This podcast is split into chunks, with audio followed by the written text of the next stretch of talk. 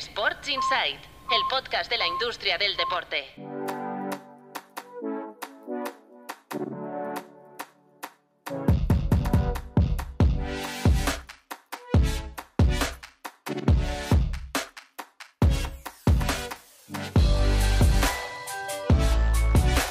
Hola, muy buenas, bienvenidos y bienvenidas a Sports Insight, un podcast de tu playbook producido por NSN y con el apoyo de Stagefront, el líder global en venta de entradas para eventos, hospitality y asociaciones estratégicas para espectáculos. En stagefront.com podrás comprobar cómo pueden ayudarte a hacer crecer tus eventos. stagefront.com. Te dejamos el link en las notas del capítulo. Estamos realmente muy contentos de estrenar patrocinador hoy en Sports Insight y muy agradecidos por la confianza que Stagefront, esta empresa norteamericana, ha depositado en nosotros. Desde hoy, Sports Insight, el podcast de tu playbook, es una gentileza de Stagefront. Hola, director fundador de tu playbook, Marvin Chen. ¿Qué tal? Muy buenas. Qué, bien suena arrancar así el podcast. Eh. ¿Has visto? La verdad es que estamos muy contentos, ¿eh, Marc? Hombre, es para estarlo. Yo creo que es un premio, un reconocimiento al trabajo de estos de estos años, que esto ya, para que no se acuerde, pero que arranca en 2000, no sé, 2020 o 2019 ya. Yo, pues, yo creo que, no, 2019, porque esto fue antes, mucho antes de la pandemia, que entonces venías a grabar conmigo Efectivamente. o sea, que, que, esto ya viene de, de antaño y oye, que haya ese reconocimiento de las marcas que, que confían en el podcast para impactar en el público, pues oye, yo creo que hay que celebrarlo. Pues muy felices de que Stagefront haya, haya confiado en los próximos meses en eh, tu playbook y en Sports Insight. Hola, Marcos López, periodista del periódico. ¿Qué tal? Muy buenas. Muy buenas, aquí estamos y contentos y felices porque poco a poco se va recogiendo lo que se ha sembrado durante tanto y tanto tiempo, porque son años, meses, semanas eh, intentando explicar lo que ocurre en la, industria del deporte y a través de, la mano de, Mar y, de tu mano eh, explorar un territorio que hasta ahora era bastante desconocido en este país. Bueno, eh, oiréis el nombre de Stagefront siempre al inicio del podcast. También lo veréis en las creatividades de los capítulos. Eh, veréis presencia de Stagefront en la newsletter que envía habitualmente tu playbook. Y también, como novedad, para potenciar este patrocinio, una vez al mes, con Mark y con Marcos, entrevistaremos a personas eh, de la industria relacionadas con el mundo del ticketing, con el mundo de las venues, de los recintos deportivos. Será una entrevista gentileza de Stagefront. El último capítulo de cada mes siempre incorporaremos estas entrevistas que creemos que pueden enriquecer nuestro, nuestro producto. Por lo tanto, gracias Stagefront, bienvenidos a Welcome to the Jungle, welcome a nuestro proyecto, un placer para, para nosotros. Bueno, hoy tampoco nos vemos las caras porque un servidor está en, en RAC, en Ras en los Emiratos Árabes Unidos. Ya sabéis que aquí está jugando Andrés Iniesta en el Emirates Club y hemos venido con compañeros de NSN pues para, para grabar contenido. De hecho, hoy Marc, Marcos, ¿sabéis dónde voy? Me voy, a, me voy de excursión cuando acabe de grabar el capítulo a Abu no, de, Dhabi. excursión, de, de, excursión, ya estás. exactamente, exactamente. No, pero de excursión ya te has ido. Me voy a una subexcursión eh, de dos horas y media a Abu Dhabi. Tenemos dos horas y media en coche porque hemos quedado con el CEO de la ADNOT Pro League, de la Liga de los Emiratos, es decir, con el Javier Tebas de la Liga de los Emiratos, que es un señor que se llama concretamente, a ver si lo, lo tengo por aquí, Walid Hal Osani. Y hemos quedado con él para grabarle eh, una entrevista alrededor de, de, la llegada de Andrés Iniesta, del impacto que Iniesta puede tener aquí en la Liga de Emiratos, etcétera, etcétera, para un contenido que estamos preparando con, con Andrés Iniesta. O sea que hoy voy a ir, voy a estar, voy a estar en la sede. Sí, me sí. parece súper interesante por todo el. Pues al final ya tienes la Liga de Qatar, que, que, lleva ya un tiempo funcionando. Oye, ver el impacto de la Liga Saudí en, en la región, ¿no? Porque al final yo imagino que esto está guay que se lo preguntes. ¿eh? El, el, tema de captar jugadores de, de Oriente Medio y, y, demás, oye, pues cómo es esa propuesta de valor de las ligas para llevar a los jugadores a, a su país y no a otros. O sea, que me parece bastante interesante que tengáis una entrevista con este tipo. Sí, de hecho aquí la Liga Saudí se sigue mucho por proximidad. Es como si dijéramos que sigues la Premier en España, que hay mucha gente que sigue la Premier, pues aquí hay mucha gente que, que por proximidad eh, sigue, no, no de este año, ¿eh? yo de, de, hace ya años, sigue en la Liga, la Liga Saudí. Y una anécdota más, el lunes, de hecho Marcos estuvo aquí hace unos días también, eh, y el lunes Marcos explica dónde estuvimos. Viendo un partido de la, de la Liga de Campeones Asiática, un partido donde jugaba eh, precisamente Mirele Pjanic, ¿recordáis? El jugador del Barça, y era un partido contra un equipo jordano, que ahora no recuerdo el nombre. Eh, al, eso, al, eso, ya, eso ya no me parece tan planazo, ¿eh? Sí, sí, sí. Ah, estuvimos en el campo del, del Sarja, porque es el siguiente rival el domingo del Emirates, y fuimos con el entrenador del Emirates, eh, Luis Planagumá, eh, a ver el, el, el, rival, hacer un poco de, de scouting, y vimos un Sarja Alfa Sauli de Jordania, 1-0 a favor del Sarja. Exactamente, con gol Eso, de Marcos, te, te, lo, te, lo, dicen cuando entraste en la carrera y no te lo crees. No, no, no, no, no, la verdad que no. ¿eh? Un partido además de Liga de Campeones Asiática eh, con 3.000, recuerdo que lo vi en el marcador electrónico, 3.572 personas. Entrada y, gratis. Sí, sí, entrada gratis, absolutamente. Te regalaban gratis. la entrada en la taquilla. Eh, tenías que ir a la taquilla, recoger la entrada y luego te sentabas. Eh, obviamente no estaba abierto todo el estadio, o, o sea, todas las gradas del estadio, pero había 3.572 personas. En el pues ahí queda esa, esa, anécdota. Bueno, hoy, hoy vamos a ir eh, al grano porque evidentemente tenemos que hablar mucho de la noticia bomba de la semana, el Mundial 2030, que como sabéis se va a celebrar finalmente en España, Portugal y Marruecos, pero con tres partidos iniciales, eh, Infantino Productions, en Uruguay, Paraguay y Argentina. ¿eh? Un invento de la FIFA que analizaremos en este capítulo, en el que también vamos a comentar noticias del Inter Miami, de Mr. Beast y la NBA, y hablaremos de la esfera de Las Vegas. Espectacular el estreno de este recinto deportivo con el concierto de U2. Y atención, también tenemos una entrevista que ha hecho Álvaro Carretero de Tu Playbook con Antonio Martín, el presidente del ACB. También la vamos a escuchar en este capítulo. Como siempre, tenemos un mail a vuestra disposición, podcast.tuplaybook.com. Lo tenéis en las notas del capítulo y nos podéis escribir para lo que queráis, sugerencias, comentarios, críticas, documentales deportivos. También podéis escribirnos en Spotify o en Evox y decirnos qué os parece este podcast. De hecho, lo ha hecho en Evox un oyente habitual que le ha parecido muy interesante el último capítulo sobre el impacto económico de la liga en España. Y en cuanto a documentales, le ha decepcionado un poco Barça Nueva Era, la segunda parte dice que en, le gusta mucho más en este formato Inside el All or Nothing del Manchester City y ahora quiere ver el Ronaldo presidente de Dazón. Y nos pregunta cuál es el mejor Insight que hemos visto. Bueno, no sé, hemos visto tantos ya, pero por ejemplo yo de los últimos que he visto, y no es de fútbol, me quedo con el de con el de Mar Márquez, que es un formato sí. Insight y realmente me ha gustado mucho. Y de fútbol, a mí siempre me ha parecido muy curioso el del Sunderland que siendo un equipo de segunda fila consigue, consigue enganchar. Y el del Gresham, este que se ve en Disney Plus, también me parece original y interesante. Sí, bueno, son cosas muy, cosas muy distintas, ¿no? O sea, yo, por ejemplo, el eh. City me gustó mucho. Pues yo creo que también fue el efecto novedad, ¿no? El de colarte por primera vez en un, en un vestuario. El del Arsenal también me ha gustado. Admito que me ha gustado mucho el del Arsenal. Eh, los del Barça coincido en que ha ido bajando mucho el nivel a cada temporada que, que sacaban y el Sunderland y el Gresham yo creo que son otro estilo, pues son más el, el, tema social y cultural de un club en una, en una ciudad que no tanto la interioridad en sí de, de un vestuario que quizás es lo que más nos gusta de un club de élite. La semana pasada, en el último capítulo, preguntábamos, ya sabéis que podéis responder la encuesta en Spotify, si hacéis scroll, allí os da la opción de responder la encuesta. Preguntábamos, cada día sois más los que respondéis, gracias. Eh, preguntábamos, eh, ¿Premier Padel va a conseguir hacer crecer más el pádel? 88% sí, le queda recorrido, 12% no, ha tocado techo. Y yo os propongo preguntar en este capítulo sobre el invento de Infantino, ¿no?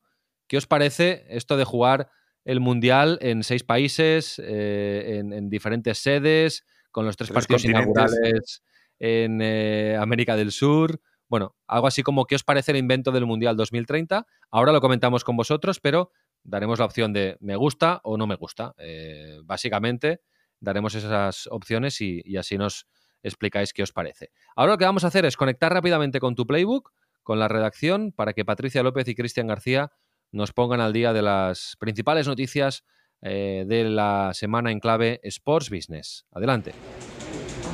Vamos con ello. La Liga y Globan presentan Sportian, la nueva marca del brazo tequi de la competición. El objetivo de esta compañía, nacida de la joint venture entre la patronal del fútbol y Globan, es facturar 300 millones en 2030 aportando soluciones tecnológicas a otras organizaciones deportivas. De ahí que se haya cambiado de marca de la Liga Tech a Sportian. Un 25% de los equipos de la Liga F no tienen patrocinador principal. De hecho, cuatro equipos de la Liga Femenina tienen limpio el frontal de la camiseta y otros tres, Real Betis, Valencia y Granada, estrenan mini sponsor. En cuanto a socios técnicos, hasta siete marcas están presentes en la competición, con Hummel como protagonista, con presencia en uno de cada cuatro equipos. Reino Unido e Irlanda albergarán la Euro de 2028 de fútbol tras la renuncia de Turquía. La candidatura conjunta de las islas se garantiza el campeonato al quedarse como única opción a su organización. A cambio, el país otomano acogerá el evento en 2032 en alianza con Italia. De este modo, Turquía, tras cinco intentos fallidos, conseguirá ser anfitrión de la Euro. El Fitness en España invierte 144 millones de euros en abrir 140 gimnasios hasta septiembre. Los gimnasios low cost han protagonizado el 63% de las aperturas desde enero, seguido del segmento boutique con el 22% en un año en el que el sector prevé consolidar su recuperación tanto a nivel de socios como de volumen de ingresos. Basic Fit, Cine Gym y Brooklyn Fit Boxing son las cadenas que más crecen. El Chelsea se asegura 46 millones por su camiseta con el patrocinio de Infinite Athlete. La compañía tecnológica que lucirá en el frontal de la equipación en la temporada 2023-2024 vende un sistema operativo que cubre desde las experiencias del fan hasta el análisis de rendimiento deportivo. El motivo de la demora en la firma de este acuerdo es que la Premier League dudaba de la solvencia de la empresa y su interés real en el acuerdo. Y por último, la UEFA establece por primera vez estándares mínimos para las selecciones femeninas. El regulador del fútbol europeo ha aprobado una serie de estándares en términos deportivos, de buena gobernanza y remuneración, entre otros. Como parte del plan, la UEFA invertirá 22 millones de euros, de los que cada federación nacional percibirá 100.000 euros anuales hasta 2028.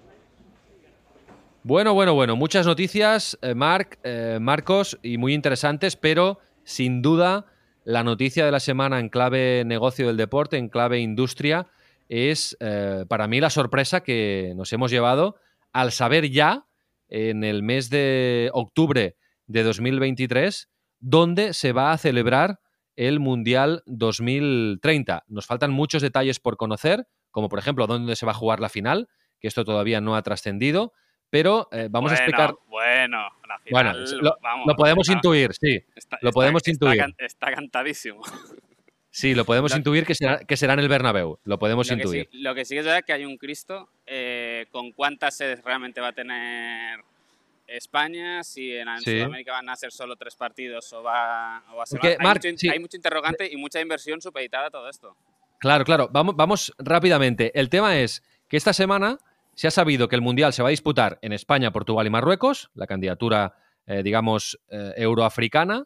Y, eh, la, y esto viene dado porque, digamos que de forma diplomática o elegante, la Conmebol ha renunciado, pero a cambio le han concedido los tres partidos iniciales del Mundial. Es decir, en Uruguay, en Paraguay y en Argentina se van a jugar solo tres partidos, uno en cada país, y van a ser los tres primeros. El partido inaugural, eso sí lo sabemos porque lo ha confirmado tanto la Conmebol como la FIFA, se va a jugar en el Estadio Centenario de Uruguay, conmemorando los 100 años del inicio de la Copa del Mundo, que fue en 1930 en eh, Montevideo. Esto es lo que sabemos y no sé si todo se ha precipitado porque mm, el primero en decirlo fue Alejandro Domínguez, el presidente de la Conmebol, y luego la FIFA le dio oficialidad, pero no sé, me ha parecido una manera muy extraña de comunicarlo cuando no tocaba. Esto tocaba en 2024, en un congreso Exacto. oficial. No sé, mm, explicarme cuál es vuestra visión, por qué creéis que ha pasado así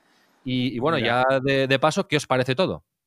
Eh, ha sido tan extraño que eh, lo ha comunicado la Conmebol antes que la FIFA y eso, como puedes comprender, eh, no está bien. Ha sido tan extraño que es un mundial que por vez primera en la historia va a vivirse en tres continentes: eh, eh, Sudamérica, Europa y África. Hemos pasado de un mundial, el primer mundial con sede compartida, lo recordamos en el 2002, es Corea, eh, Corea del Sur y Japón.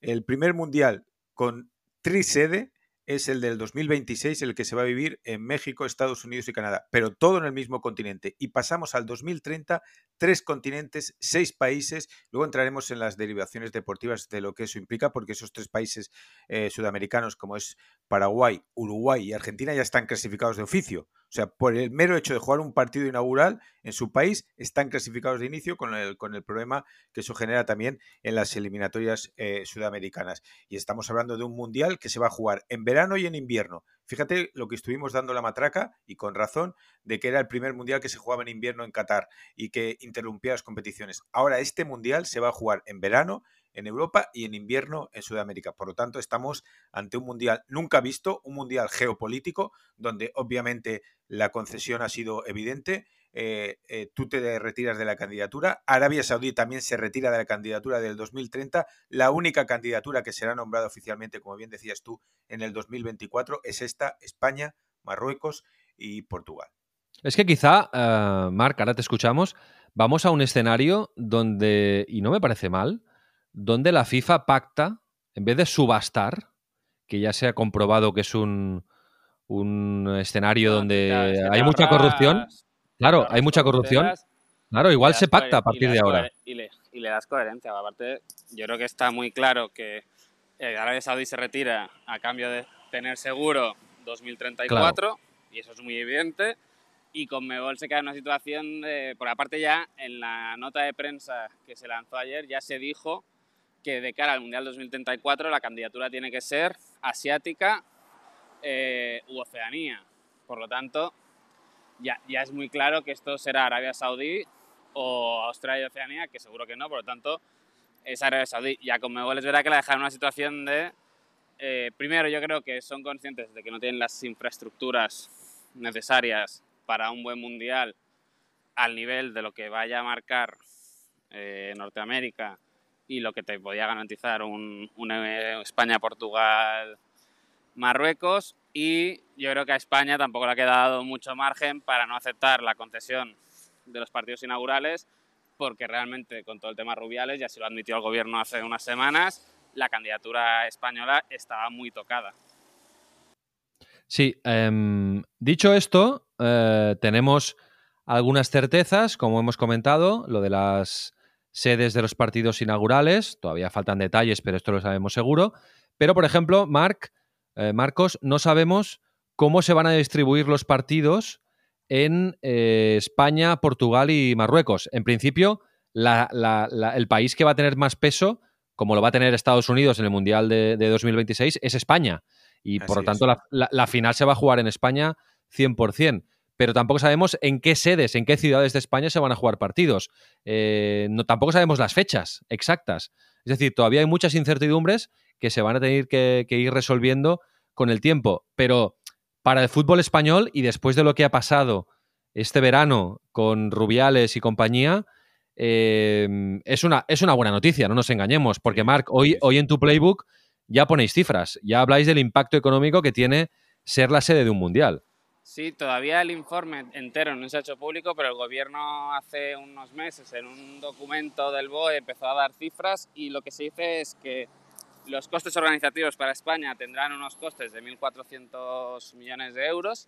Ahí se incluyen, y esto es lo más importante yo creo de cara a los clubes, es 750 millones de inversión en instalaciones deportivas, que básicamente esos son estadios, eh, ciudades deportivas, etcétera, y se espera que esto tenga un impacto económico en, la economía española de más de 5.000 millones de euros con el tema de los turistas, eh, visibilidad del país, etcétera. Aquí un poco es ahora la lotería de ver qué estadios eh, son elegidos sedes y por lo tanto optan a inversión pública para, para su remodelación, que ahí está bastante cantado cuáles podrían ser, porque ya lo han verbalizado, la Romareda del Zaragoza, el Molinón del Sporting, la Rosaleda del Málaga, el Estadio Gran Canaria de Las Palmas, están entre aquellos que probablemente, si acaban siendo sede de la competición, pues eh, tendrán una parte de CVC y una parte de inversión del gobierno en, infraestructuras, porque fijaros que los que hemos mencionado son todos clubes de segunda división o, o primera federación, es verdad que Las Palmas está en primera, pero bueno, es un club ascensor, que con el dinero de CVC no podrían abordar eh, completamente la remodelación del estadio con la excusa del Mundial, pues sí que se podría abordar. Claro, entonces eh, vamos a ver, Marcos, que tú lo debes recordar, lo que vimos en los años 80, ¿no? Con, con el Mundial 82, una oleada de modernización, de remodelación de muchísimos estadios eh, de, de, la Liga Española, ¿no?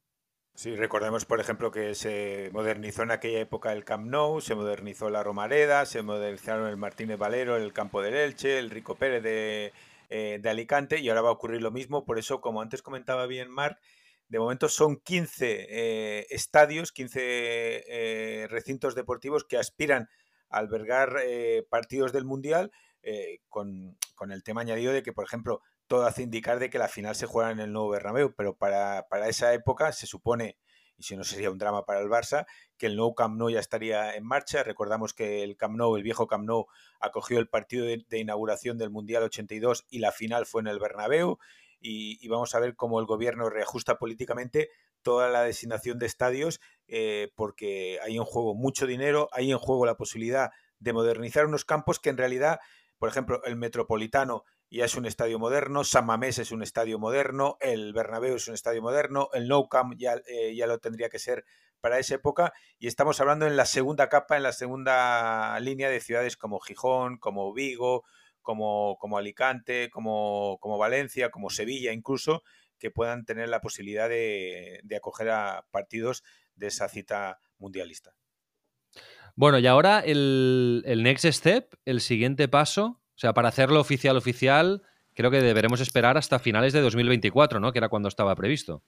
Bueno, ahora ya falta la asamblea realmente de FIFA para acabar de aprobarlo, porque ahora quien lo ha aprobado es el comité ejecutivo de, de FIFA.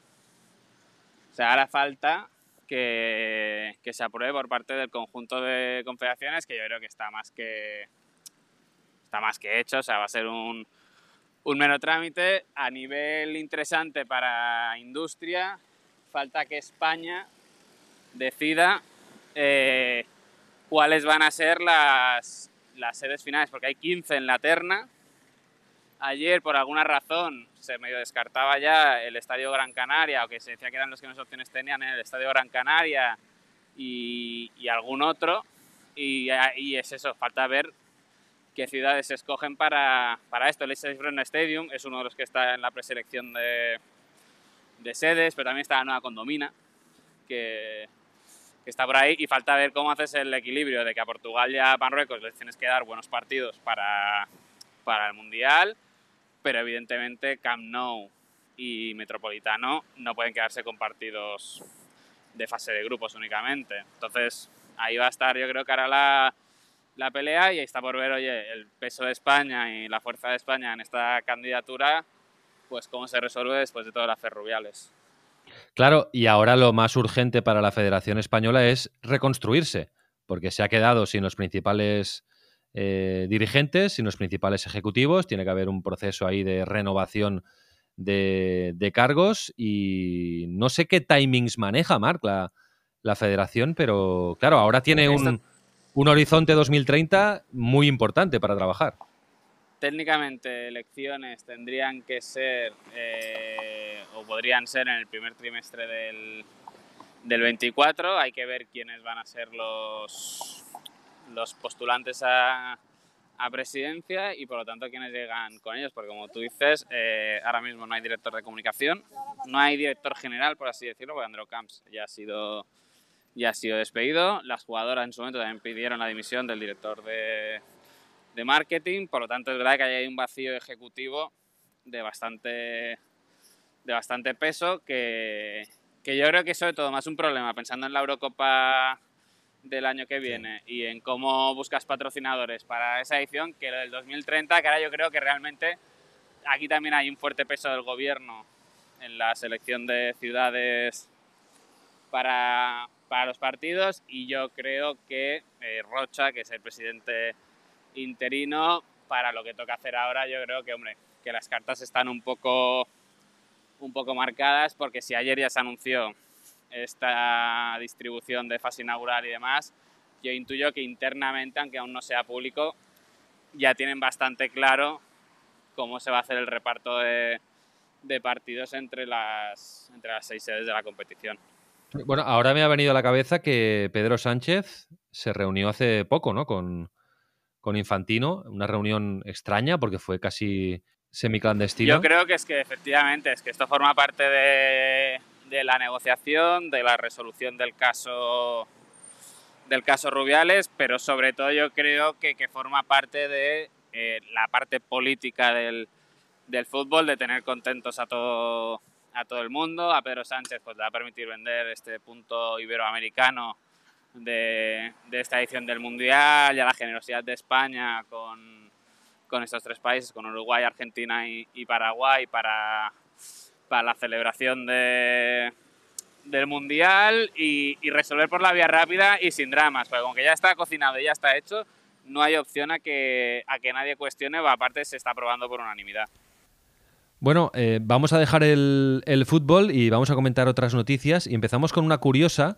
Eh, supongo que conocéis a MrBeast, que es uno de los youtubers que más seguidores tiene en el mundo. Millones de seguidores ven eh, cada X tiempo sus eh, vídeos, que son producciones audiovisuales realmente espectaculares y originales, y este tío se ha convertido en, un, en una marca y ha lanzado diferentes líneas de negocio. Pues bien, una de las líneas, que son chocolatinas, que se llaman Fist Tables, eh, van a patrocinar a un equipo de la NBA, a los Charlotte Hornets, y es el primer, digamos, influencer, youtuber, que una marca propia pues patrocina a un, a un equipo de, la NBA y no deja de ser curioso, ¿no, Mark? ¿Cómo lo ves?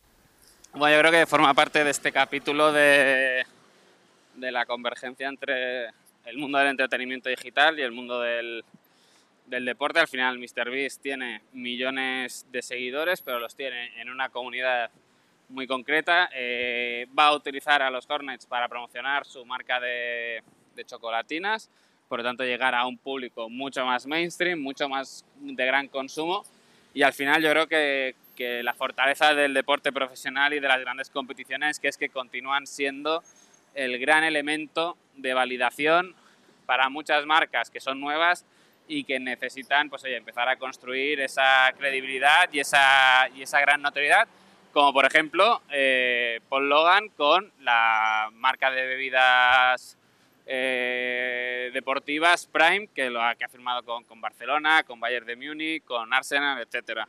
Bueno, y, y, atención a esto, porque, porque me parece interesante comentarlo. Esta pasada madrugada ha jugado el Inter Miami en, Chicago, en el campo de Chicago Fire. Ha perdido Inter Miami 4-1, se le complica la clasificación para el playoff. No ha jugado Messi.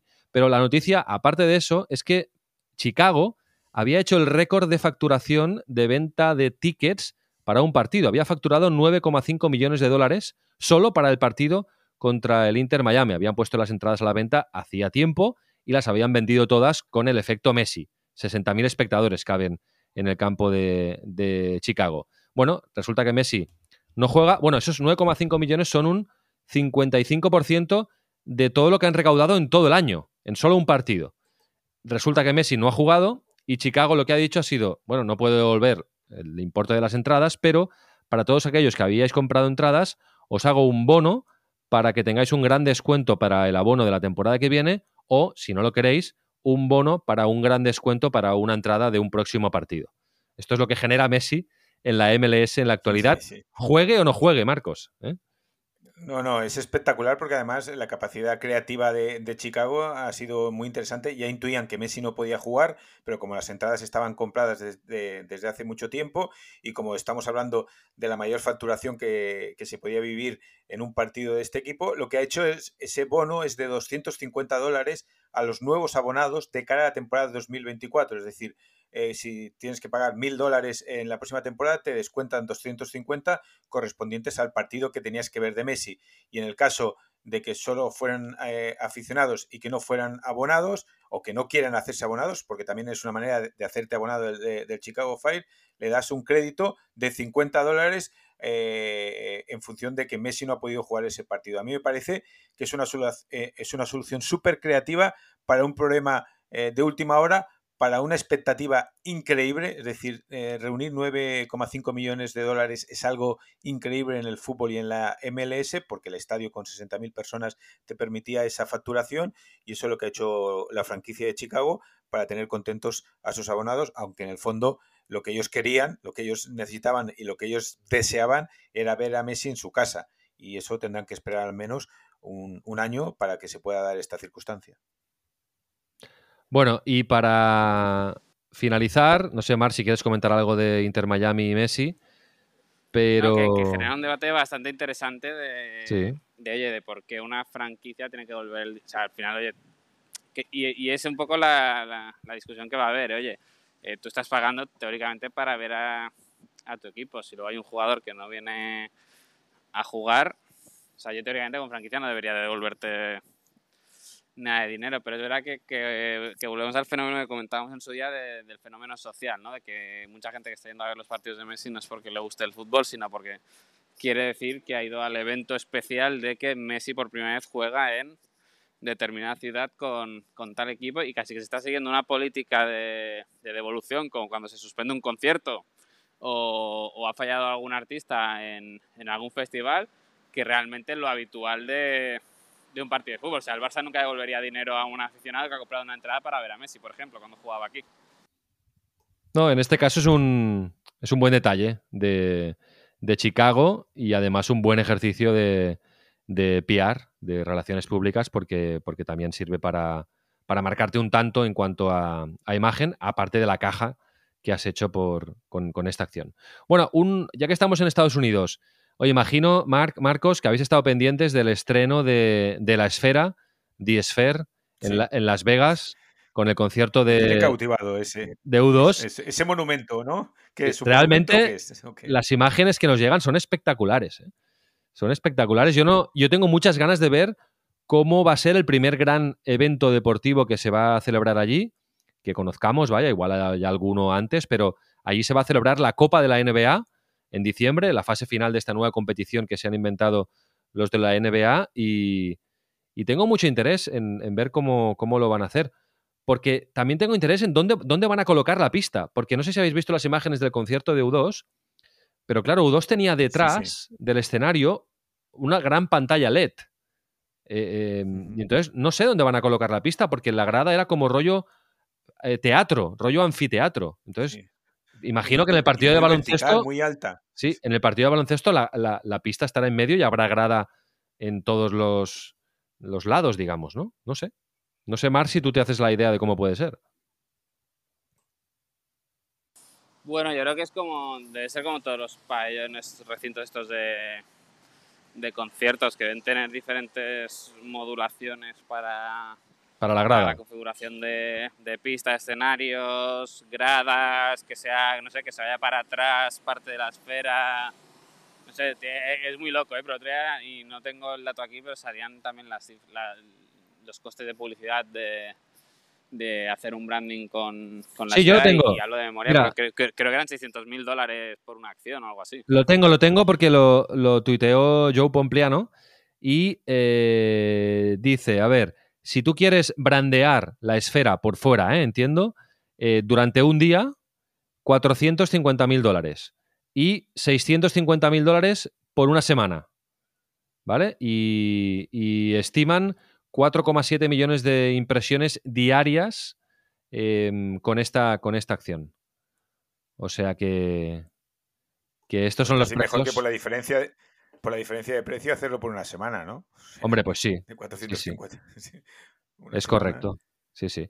Pero bueno, no sé, estamos yo creo que ante el primer, la primera venue eh, de, de- de digital, casi te diría, ¿no? Eh, que combina lo físico y lo digital y que ofrece unas posibilidades realmente Hombre, es- brutales, es una ¿no? locura lo, del- lo del concierto de U2. Es una, Sí, sí. es una salvajada. Lo que no tengo claro, no sé, es con el tema de, de NBA y de un partido deportivo, el tema de, de los de la LEDs. luz, del- Sí. de los LEDs en, en la molestia a los jugadores y demás, cuánto van a poder jugar eh, durante la retransmisión, pero sobre todo yo creo que en momentos puntuales, pues con la canasta o en los tiempos muertos y, y demás. Yo desde aquí lanzo un mensaje a quien organice el primer partido allí, que nosotros tres como podcast, oye, encantados de ir a hacer cobertura de, de ese primer, Desde luego. de desde ese luego. primer partido y, y, oye, que, que nos inviten. Y tan casi.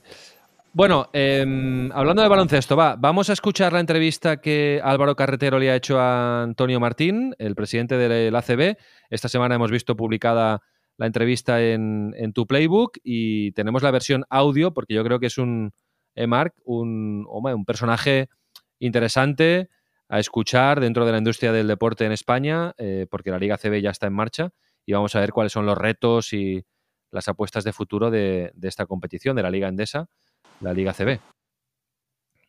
Sí, yo creo que tiene un discurso muy interesante, Antonio, eh, bastante filosófico, pero en el buen sentido de, de la palabra. O sea, yo creo que merece la pena escucharlo. Aparte, él siempre lleva mucho tiempo eh, obsesionado en el buen sentido con, con el futuro de las nuevas generaciones, la manera de consumir, la manera en cómo la CB en este caso tiene que servir a esas nuevas generaciones y yo creo que, lo están demostrando con, con, el tipo de eventos que organizan.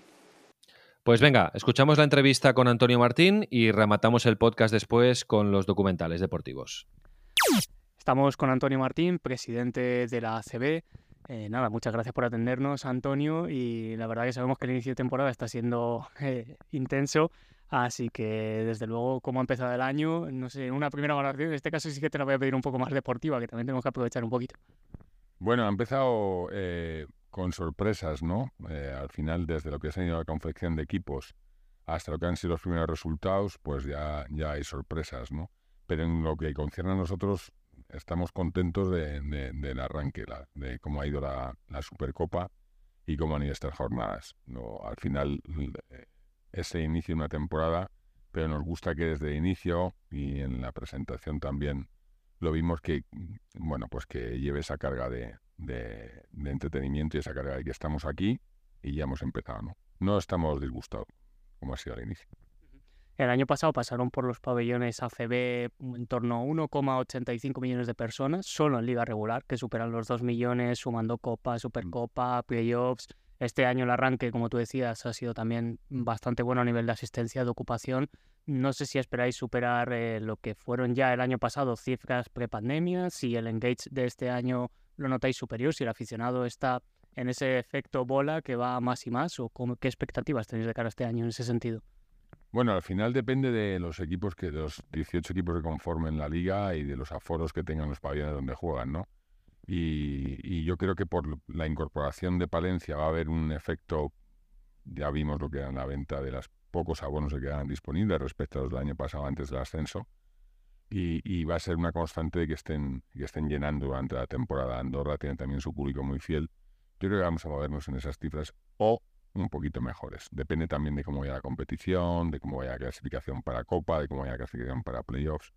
Pero yo creo que, eh, desde luego, lo que nos deja un poco tranquilos es haber recuperado los niveles prepandemia y lo más probable es que este año todavía sea Aquí dentro de esa recuperación de la asistencia entiendo que también incluye cómo habéis construido vosotros la marca ACB, esa estrategia digital que habéis tenido, oye, pues para aumentar el engage, porque una parte sí que efectivamente depende de los clubes, otra parte es cómo vosotros como liga habéis ido potenciando, digamos, toda todo este ecosistema, ¿no? Y que el aficionado tenga ese deseo de ir al pabellón y de acudir, de vivir otra experiencia distinta. No sé cómo ha sido todo ese proceso de construcción de la marca desde ese, bueno, ese, no diría reset, pero digamos si esa evolución que ha tenido en estos últimos años, ¿no? Yo creo que en definitiva el equipo lo que ha hecho es aplicar una filosofía que tenemos mm, desde hace tiempo y es que cualquier contenido de entretenimiento deportivo tiene un, carácter muy de transversalidad, ¿no? Al final estás con la parte presencial, la parte analógica y la parte digital y en la que nosotros más podemos incidir es en la presencia de nuestros eventos que intentamos que cada año tengan un, un carácter todavía más potente y más de entretenimiento, la parte digital que controlamos e intentamos adaptarnos a los lenguajes que se usan ahora en todos los sentidos, tanto en la propuesta eh, visual como en, el lenguaje puramente de cada una de las redes. Y la parte analógica que la relación con, con, con el teleoperador, pues que es fluida y es buena, hace que intentemos entrar por parte de redondear el contenido. Todo tiene efecto llamada, como decías tú. Al final, el que por un lado seas atractivo en una de las tres columnas hace que las otras se vean beneficiadas, ¿no?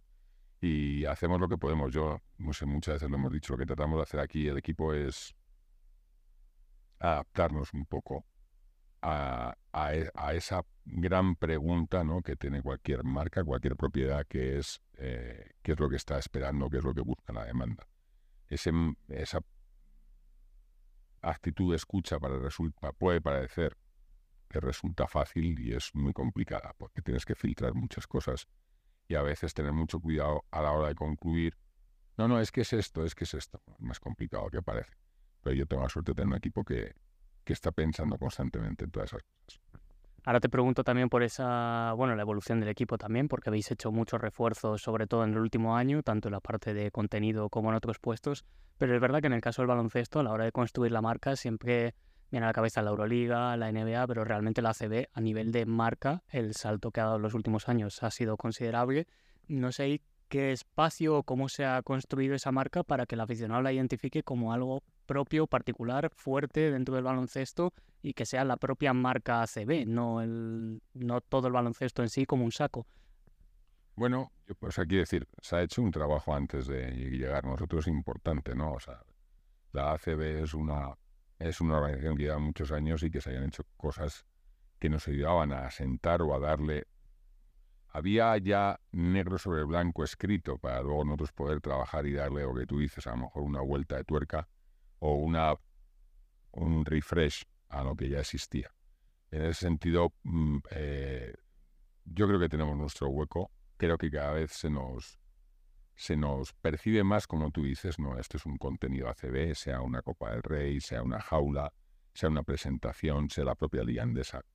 Y, y en ese sentido estamos satisfechos de que ese, esa vinculación del espectador al baloncesto doméstico sea, sea cada vez mayor. Ya sabes mi teoría, mi teoría es que solo hay un baloncesto eh, y, lo que tiene que hacer el espectador es, es disfrutarte con las ofertas que hay, pero uno no entra en guerras con unos y con otros. Creo que todos pueden convivir y que y al final lo que se haga en los despachos poco tiene que ver con el sentido del aficionado. El aficionado consume y ve baloncesto porque te da calidad. Afortunadamente esta, esta competición, la ACB, la Liga Endesa y las diferentes competiciones de, de la ACB, pues mm, Hablabas también de esa parte digital, ¿no? que al final es una de las partes para captar la atención del aficionado. Decíamos que habéis reforzado mucho el equipo tanto de contenidos, digital, también en otros puestos directivos de patrocinio, que al final esto se va traduciendo pues tanto en más ingresos, en más engage. Pero sí que te quería preguntar un poco y de cara a otras ligas, ¿no? que también están un poco en este proceso de digitalización, de creación de contenidos.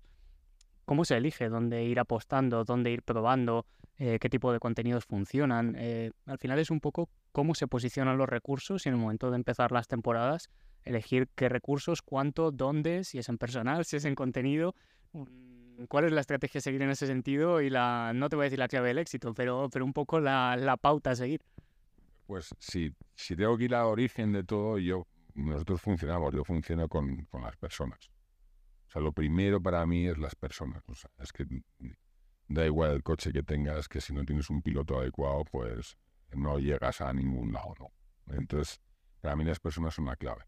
Luego herramientas que te sirven para analizar, herramientas que te sirven eh, para encontrar ese norte, que te ayudan un poco. Porque si hubiera algo que realmente te, mm, te dijera o te marcara una ruta, a lo mejor la ACB no, que tiene los recursos que tiene. Te aseguro que otras grandes marcas, que no voy a dar nombres, lo harían. Pero aquí hay un componente en cuanto a, una vez elegidas las personas, en cuanto a prueba y error, en el mundo digital estamos hablando, ¿eh?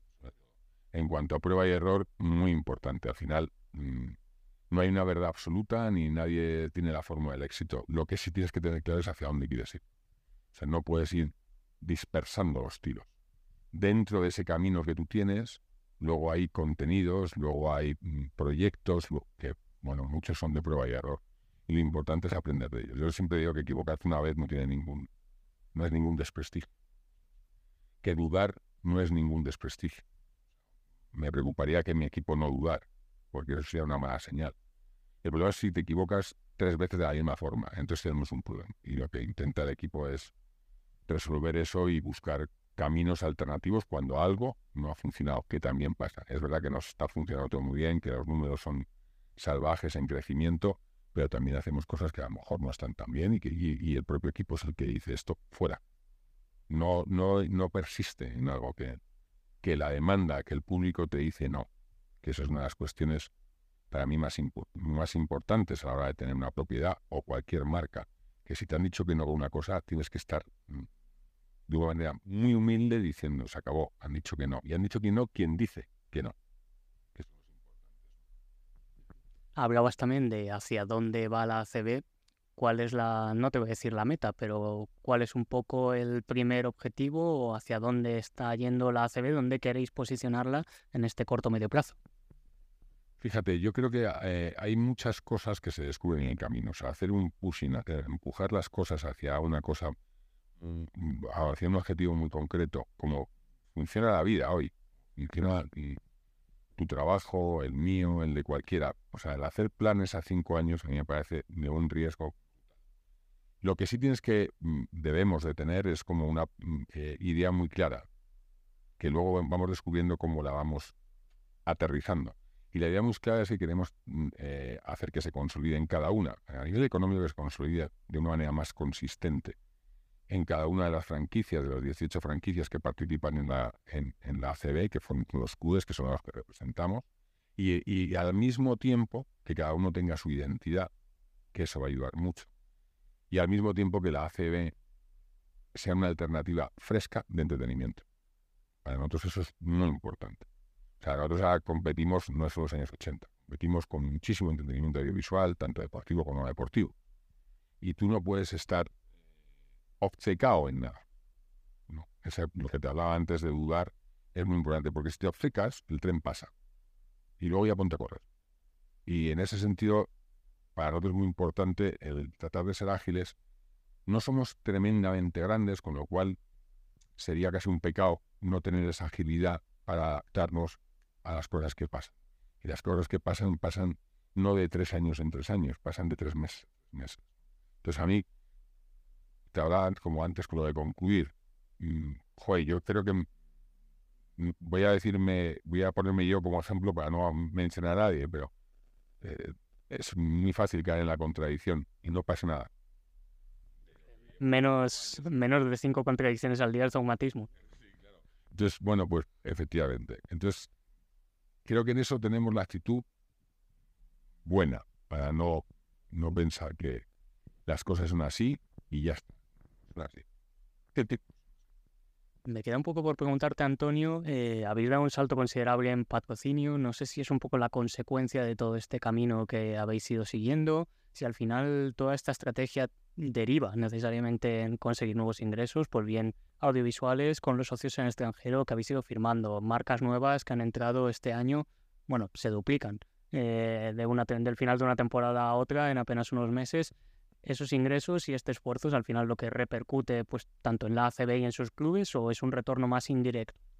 No, yo creo que es, es un retorno directo y al final es la consecuencia de, varias cosas. Primero, eh, un equipo de trabajo que está funcionando como un tiro y con una motivación brutal, que para mí es la clave.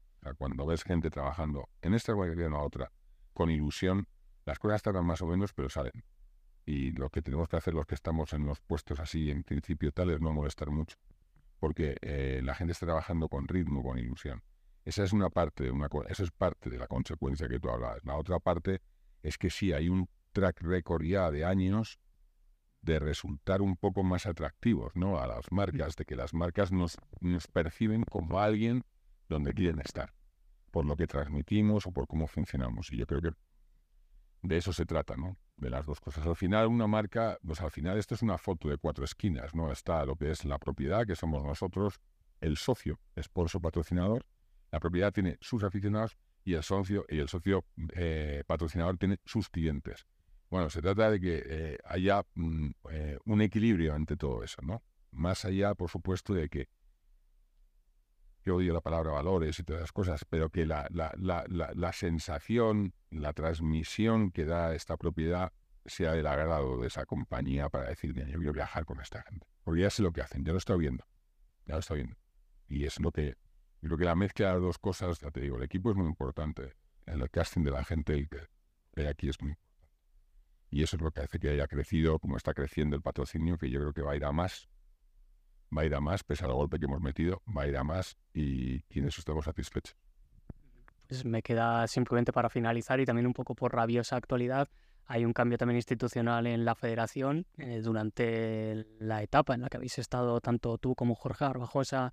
Se cosió todo el baloncesto español de nuevo. Hay una sinergia y una fluidez otra vez entre ambas organizaciones. Un poco, no sé si le habrá un cambio profundo, si esperáis una continuidad, simplemente en la continuidad y en la elección de, de Elisa Aguilar como, como sucesora, en caso de que salga elegida, que todavía todavía hay que votar, pero es la única candidata, y un poco cómo afrontáis esta, esta nueva etapa con ella al frente. A ver, lo que las características de cómo va a ser el gobierno de la federación a partir de ahora, de, aquí tienes que preguntarlo, es a los, a los, a los implicados. Lo que digo es que con Elisa llevamos trabajando tiempo, o sea, que hemos estado en reuniones hace mucho tiempo, cuando ella estaba de, de directora de competiciones y demás.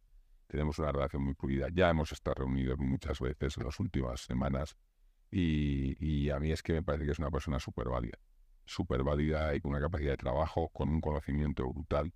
Y no creo que haya ningún cambio respecto a la relación de la federación con la CB, porque tanto Jorge como Lisa, como cualquier persona que haya vivido un poco el baloncesto, sabe la necesidad de que sea que esté cohesionado, de que sea sólido, de que no haya grietas y de que pese que tengamos diferencias en planteamientos vayamos vayamos a una. En eso Lisa tiene la misma mentalidad.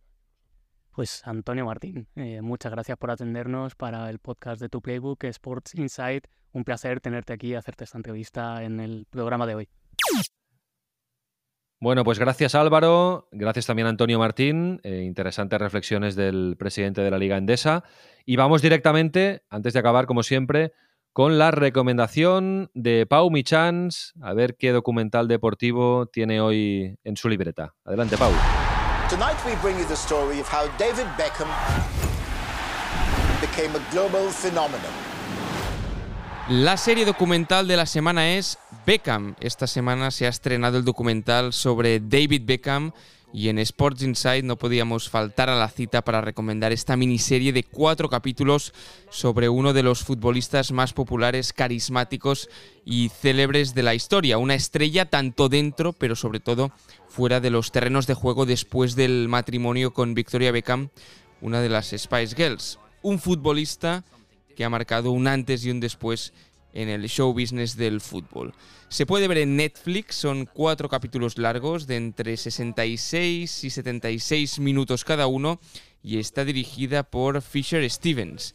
En esta serie hacemos un viaje por la historia de Beckham, pasando por casi todos uh, sus claroscuros y todas sus uh, facetas, mucho más allá del fútbol porque repasa en orden cronológico su vida y a pesar de ser una figura mediática de la que se ha hablado mucho, él no lo ha hecho tanto y por lo tanto aún quedan cosas por descubrir.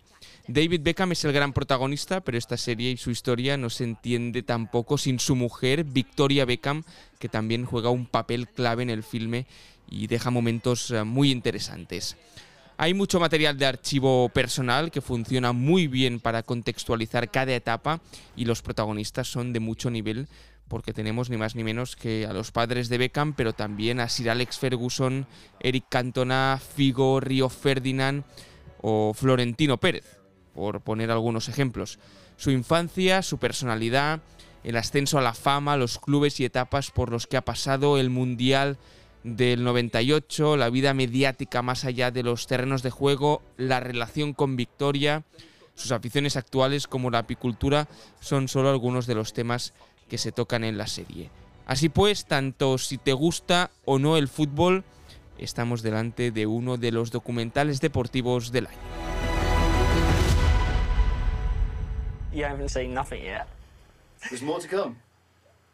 Estaremos de acuerdo, ¿no, Mark? Eh, Marcos, eh, hay que verlo este, el de Beckham. Hay que verlo porque hemos oído hablar mucho del documental de Beckham, el documental de Beckham, y aparte que creo que desde el punto de vista de negocio, y lo hemos comentado muchas veces, es un personaje muy interesante, aparte de su carrera deportiva y su fútbol. Imagino que esto está muy centrado en su post-fútbol y ahí me parece un personaje todavía más interesante que el futbolista. Es el primer gran jugador que se convierte en marca, en marca comercial. Cuando digo el primer gran jugador, evidentemente Pelé lo fue en su momento. Eh, Cruyff fue un, innovador y un revolucionario y un pionero, pero a nivel eh, de marca comercial, de incluso te diría que hasta su marca superaba su talento deportivo. Estamos ante un jugador, de hecho, mira dónde está ahora mismo, está en la MLS, mira lo que ha hecho, ha sido capaz junto a, junto a la propiedad de llevar a Messi a Estados Unidos, algo que parecía irreal hace eh, muy pocos meses. Estamos ante un jugador, pero insisto, para mí es más una marca que un jugador realmente innovadora en lo que supone el fútbol mundial, porque al final los aficionados se hacían seguidores de Beckham, daba igual donde jugara, en el PSG, en el Manchester United, que fue donde construyó su, su historia de más éxito, o en el Real Madrid de los Galácticos. ¿Eh? y en Los Ángeles Galaxy. Oye, Marcos, no te olvides el, el bueno. pero eso te, lo dejaba, eso te lo dejaba para ti, eso te lo dejaba para yo, ti.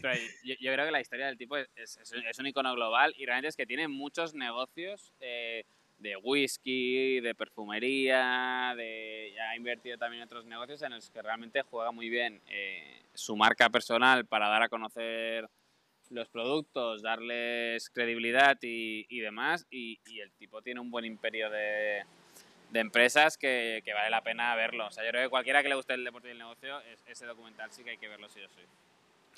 Bueno, perfecto. Oye, pues lo vamos a dejar aquí. Eh, no, no, no, puedo actualizar más documentales deportivos porque esta semana tampoco he podido ver ninguno de momento. Y eh, lo que sí os puedo actualizar es que os he empezado, os he dicho al empezar el podcast que me iba a ir a Abu Dhabi pero durante la grabación del ¿Sí? podcast se me ha cancelado la entrevista. Mira, cosas que pasan en la producción vale. audiovisual. Se ve que está enfermo. El Tebas de, de Emiratos Árabes Unidos, eh, Walid Al-Osani, sí, se ha puesto en contacto conmigo mientras grabábamos el, el jefe de comunicación de la AdNot Pro League y la hemos uh, aplazado para otra ocasión. Como seguramente vendremos más veces aquí, pues ya, ya lo haremos en, otra, en otro momento. Bueno, eh, chicos, eh, un abrazo y la semana que viene creo que nos veremos en Barcelona en principio. En principio sí. Muy bien, hasta luego. Un fuerte abrazo, cuidaros. Chao.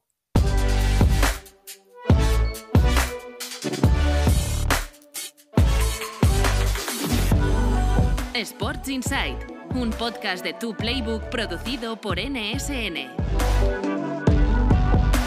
Y recuerda, tienes toda la información económica de la industria del deporte en tuplaybook.com. Únete a la plataforma de negocios para la industria del deporte. Nice orbit.